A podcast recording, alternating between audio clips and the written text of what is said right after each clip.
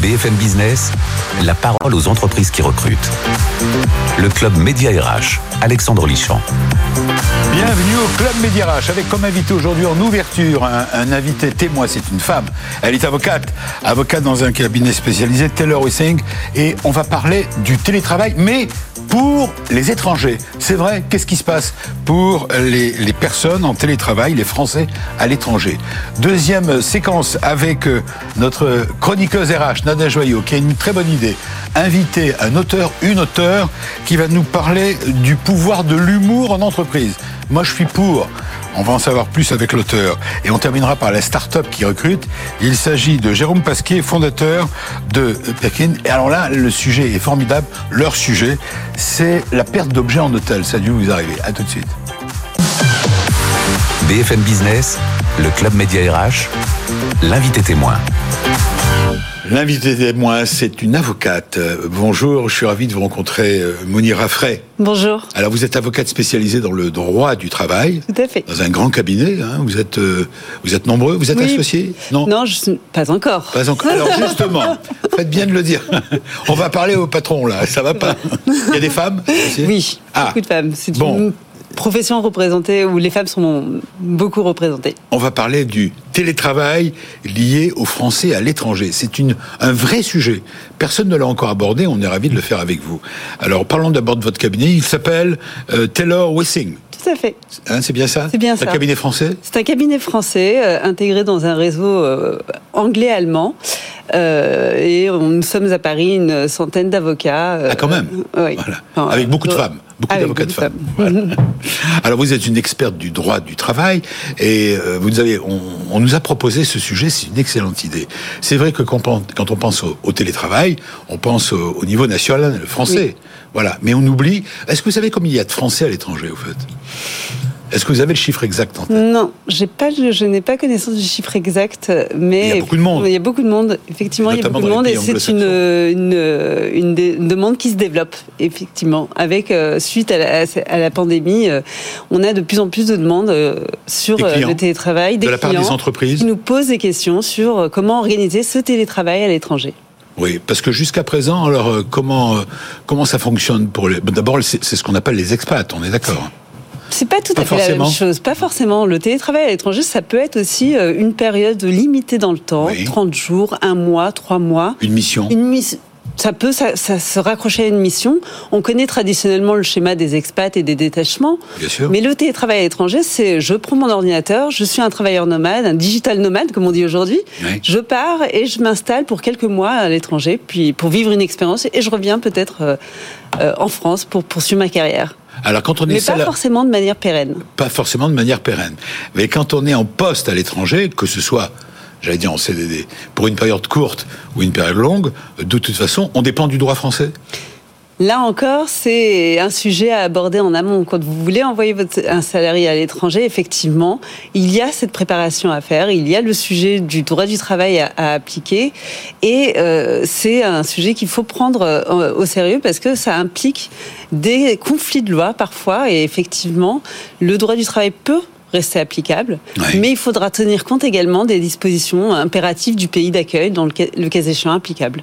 Alors justement, pour ceux qui nous écoutent euh, sur BFM Business Radio ou qui nous regardent sur BFM Business TV, on a envie de savoir, parce qu'il y a beaucoup de, de- d'hommes et de femmes décideurs dans ce domaine-là qui, qui vont être intéressés par votre propos.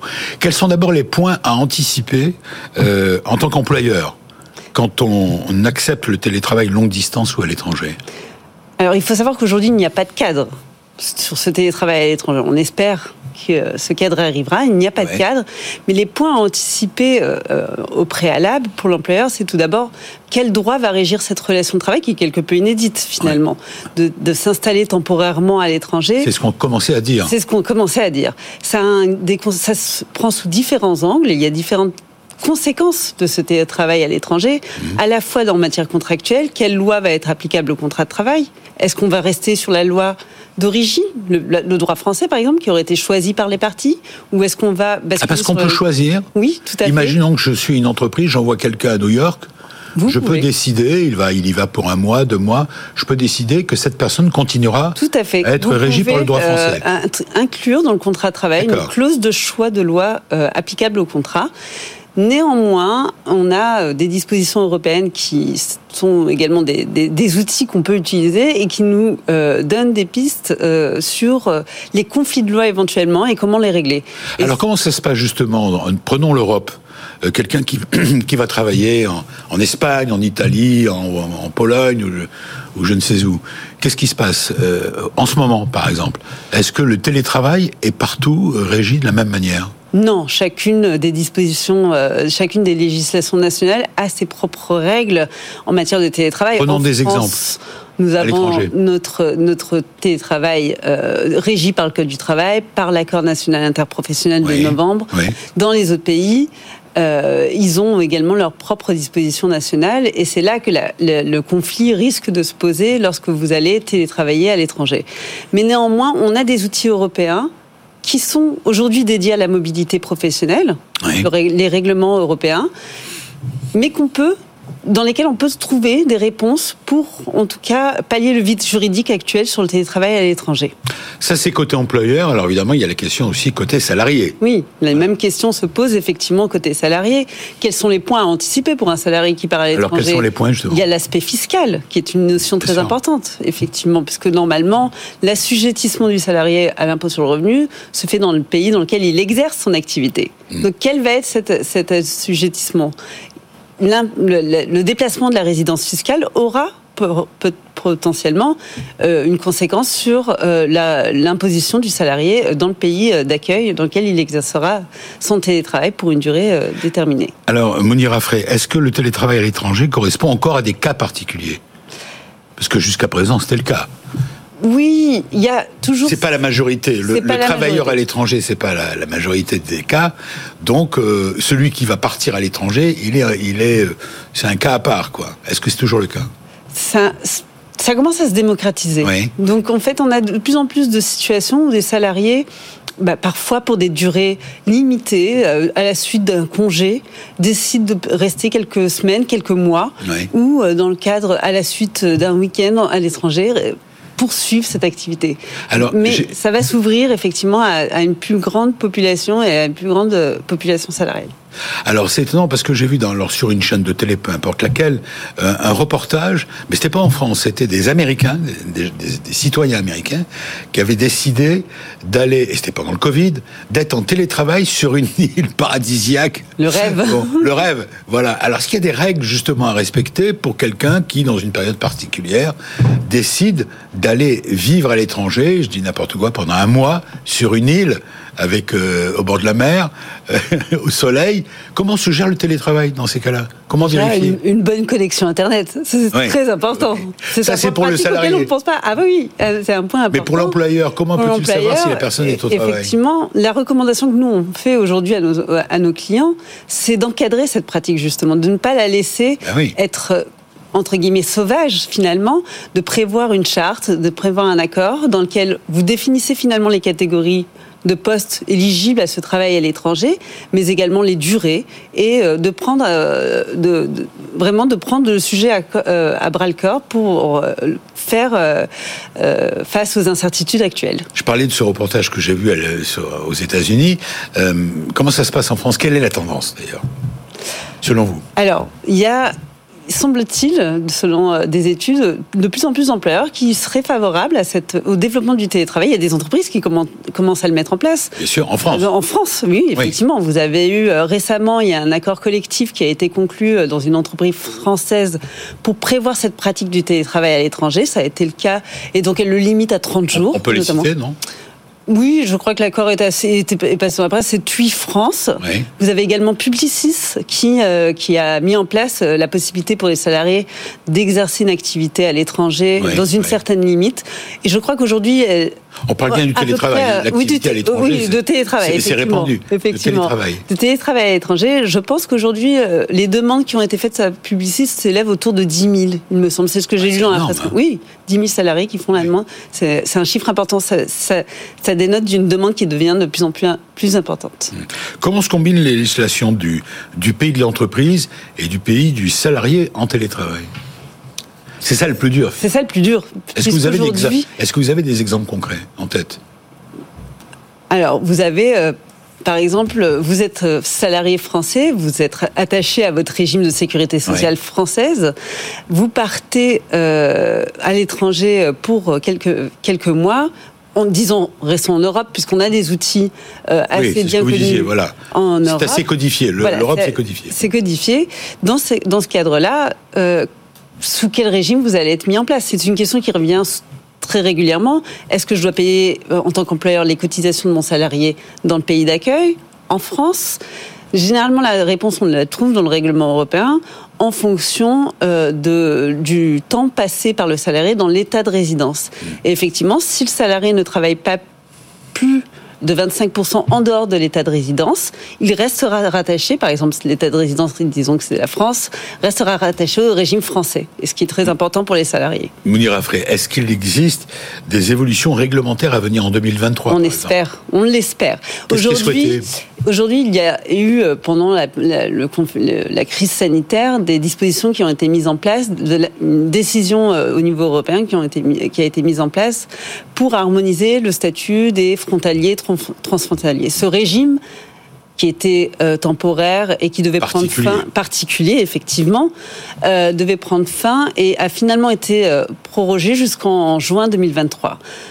Est-ce que ce sont là sûrement les prémices d'une, Oui, législation à ça. venir? Est-ce que c'est un signe? C'est un signe.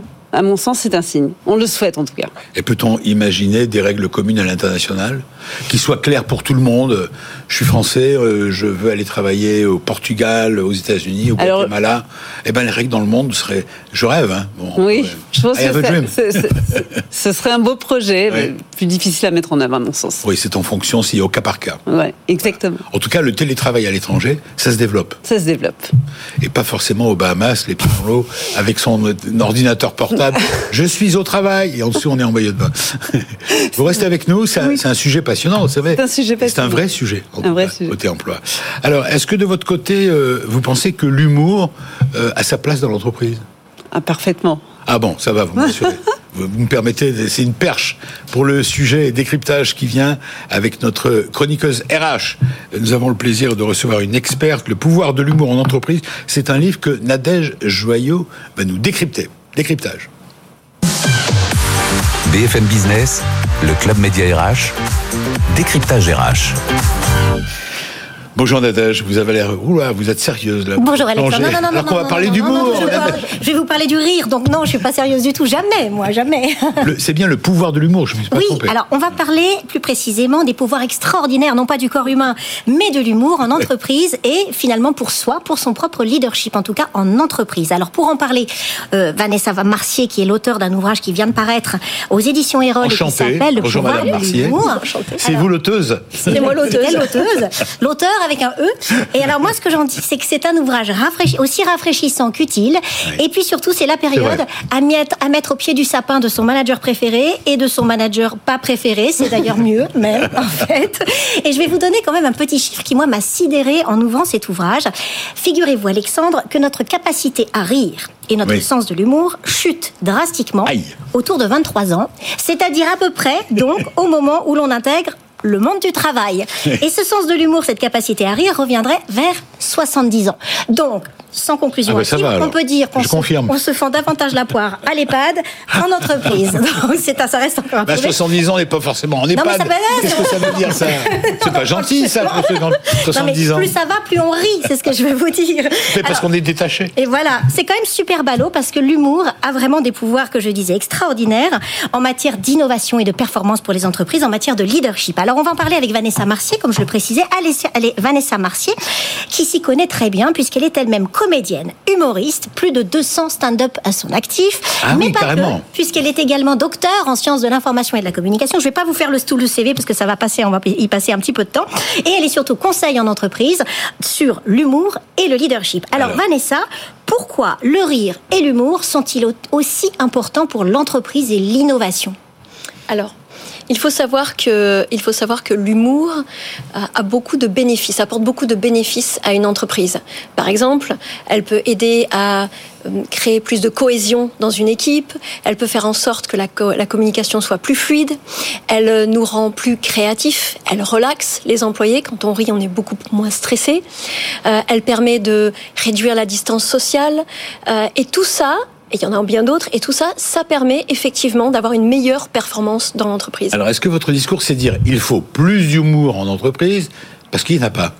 Ou bien, est-ce que c'est un souhait, un vœu pieux Ou bien, est-ce que. Expliquez-nous. Alors, c'est pas seulement un vieux, un vœu, pas un Pieux. vieux pieux, mais un vœu pieux, Euh, parce que de nombreuses recherches nous euh, nous disent et nous crient à quel point c'est important. Euh, toutes les recherches scientifiques nous disent qu'il n'y a que des bénéfices, il n'y a que des pourcentages importants, et en plus les employés le réclament. Il y a des sondages qui sont sortis et qui nous disent que plus de 90% des employés pensent qu'un manager pense qu'un manager devrait avoir le sens de l'humour.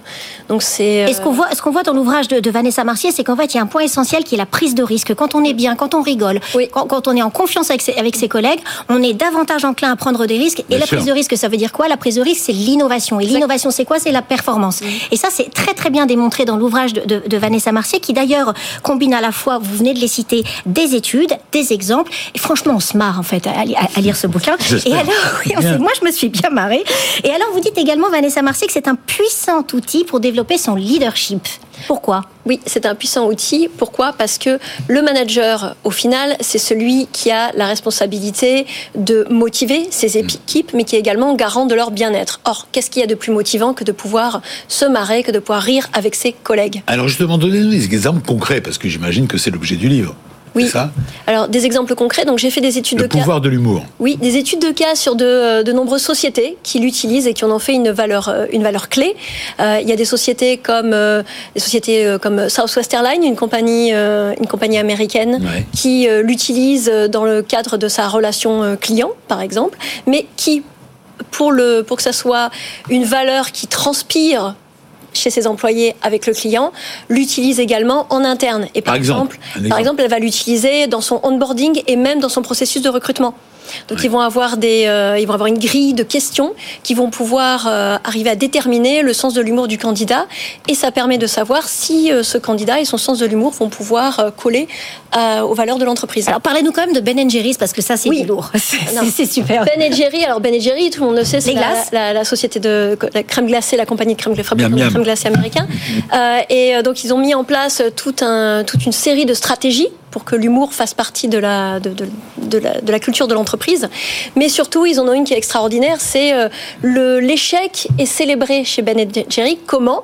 Eh bien, quand une saveur euh, ne, est rejetée ou qu'elle est retirée du marché, on va littéralement l'enterrer. On va pas euh, l'enterrer de façon virtuelle, on va l'enterrer dans un cimetière, dans un cimetière qui est accessible en ligne. Vous allez sur leur site internet, vous pouvez accéder au cimetière des saveurs, mais également en vrai, si vous avez dans leur dans leur usine, dans le Vermont, vous pouvez visiter le, Le cimetière cimetière des des saveurs et vous pouvez même plus qu'à Halloween, vous pouvez ressusciter une saveur. Donc s'il y a assez de demandes, vous pouvez ressusciter une feuille. Ça va pas jusqu'à la fin, quand même. Je prends un exemple. Vous êtes viré, waf waf. Non, c'est de l'humour. Non.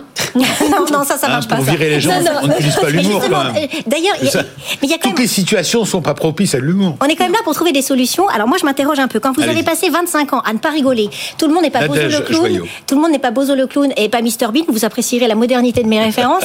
Euh, comment on fait quand on a été sérieux pendant 25 ans? Parce qu'il faut faire sérieux du jour au lendemain C'est inné, c'est une compétence qui se développe. On fait comment en clair? Et est-ce que ça s'apprend, l'humour? C'est ça Ça s'apprend. Ça Bien. Oui, apprend. tout, Et oui. tout n'est pas perdu pour nous. Exactement. Alors, bien entendu, il y a des personnes qui sont plus familières, qui, Ouais. euh, qui ont tout de suite le bon mot avec la bonne personne au bon moment.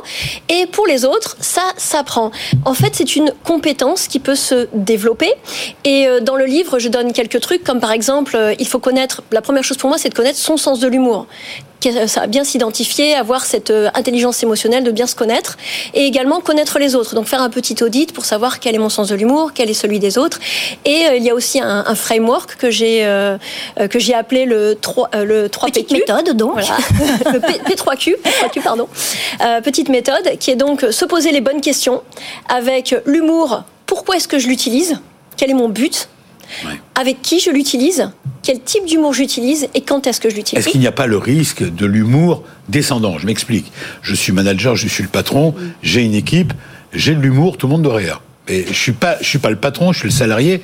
J'ai l'humour. Est-ce que le patron Est-ce qu'il n'y a pas des problèmes de, Jeanne? Ah oui, il y en a, il y en a, souvent. Et euh, c'est le problème du patron qui, euh, qui, ne, qui ne maîtrise pas nécessairement l'humour. Ben voilà, c'est ça. Et tout le monde se sent obligé de rire parce que c'est lui qui a le plus haut statut hiérarchique. Ça, c'est moche, ça. Ah, ça. Et c'est ça, pas l'humour, ça.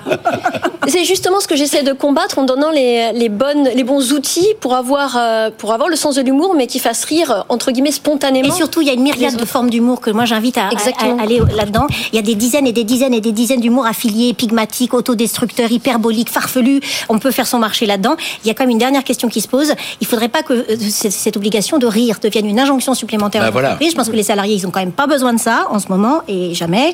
Comment s'en prémunir? Parce qu'il y a quelques semaines, il y a un, un collaborateur dont le licenciement a été annulé par la Cour de cassation qui a été viré parce qu'il n'était pas assez fun.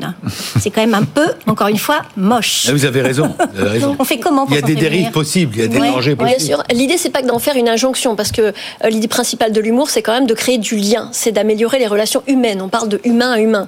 L'idée, c'est d'en faire un filtre, de pouvoir s'en servir. Par exemple, vous êtes dans une situation, vous allez une- un entretien. Pour le candidat, ça va lui permettre de déterminer, comme je le dis avant, si euh, la, la culture de l'entreprise est bonne. Et pour le recruteur, ça va lui permettre de voir est-ce que cette personne a un type d'humour qui va coller avec l'équipe avec dans lequel on va le, on va l'inclure. Donc ça, ça permet vraiment de, de filtrer. Ça permet euh, d'avoir une bonne ambiance au travail et d'avoir cette sécurité psychologique Ça, c'est bien important. qui permet d'être d'être créatif, d'avoir de Vous l'innovation. êtes d'accord que, en même temps, l'humour, ça ne se décrète pas. Euh, ça s'improvise éventuellement. Non Ça peut s'improviser, bien sûr, ça s'improvise, mais on peut, euh, on peut créer des environnements qui sont propices. Et, et en Oui, tout cas, et en tout cas, vous avez raison, vous l'avez dit en- d'entrée de jeu, c'est une attente des collaborateurs. Dans les tous les sondages le, prouvent.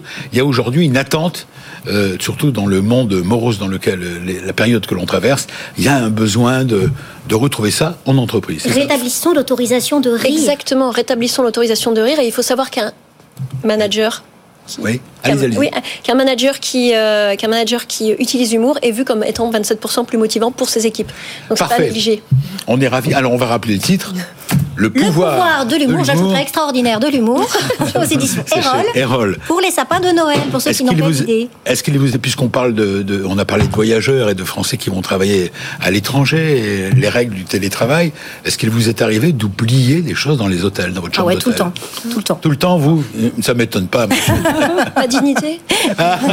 Jamais ma dignité, mais tout le eh reste. bien, écoutez, la start-up qui arrive et qu'on va essayer d'aider, puisqu'elle a six postes à pourvoir, cette start-up euh, Pekin, et Jérôme Pasquier en est son fondateur, a une excellente idée. Elle a créé un outil pour aider dans la perte d'objets en hôtellerie. C'est assez astucieux et ça cartonne. Voici la découverte de la start-up qui recrute. BFM Business, le club média RH, la start-up qui recrute. Bonjour Jérôme Pasquier. Bonjour. Je suis ravi de vous rencontrer. Donc vous avez, euh, donc c'est ça. L'idée, c'est de se dire, vous avez des chiffres d'abord. Ah bon Ah oui, oui, il y a 10 millions d'objets euh, qu'on oublie. 10 rien que dans- millions d'objets 10 millions qu'on oublie dans les hôtels En France. Par an Dans les 18 000 hôtels de France, oui. et rien qu'en France. Et rien qu'en France. 10, combien vous dites? 10 millions. 10 millions. Et ça va de quoi à quoi Alors, euh, bah, il y a différentes gammes. Euh, Pour euh, mesdames, c'est le lisseur de cheveux. En ce moment, on en retrouve pas mal. Quand on Ouais, sait combien ça être- coûte, franchement. Euh, oui, alors, ouais. on, en, on en restitue pas Ouais. mal. Euh, et puis également euh, pour euh, bah, l'high-tech, tous les chargeurs de PC qu'on peut avoir avec nous. On- Ça va au textile, Et ça peut aller la cosmétique.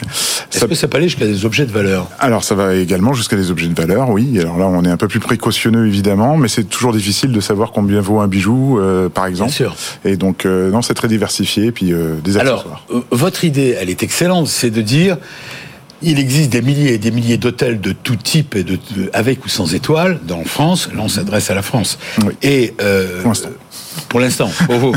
et votre idée, je vous laisse la développer. Eh, eh ben, écoutez, c'est simple. Quand vous allez à l'hôtel et que vous oubliez un objet derrière vous, euh, vous vous en rendez pas forcément compte. Par contre, dans chaque hôtel, il va y avoir un- une femme de ménage ou un personnel de chambre qui va faire le ménage et donc il va retrouver les, les objets.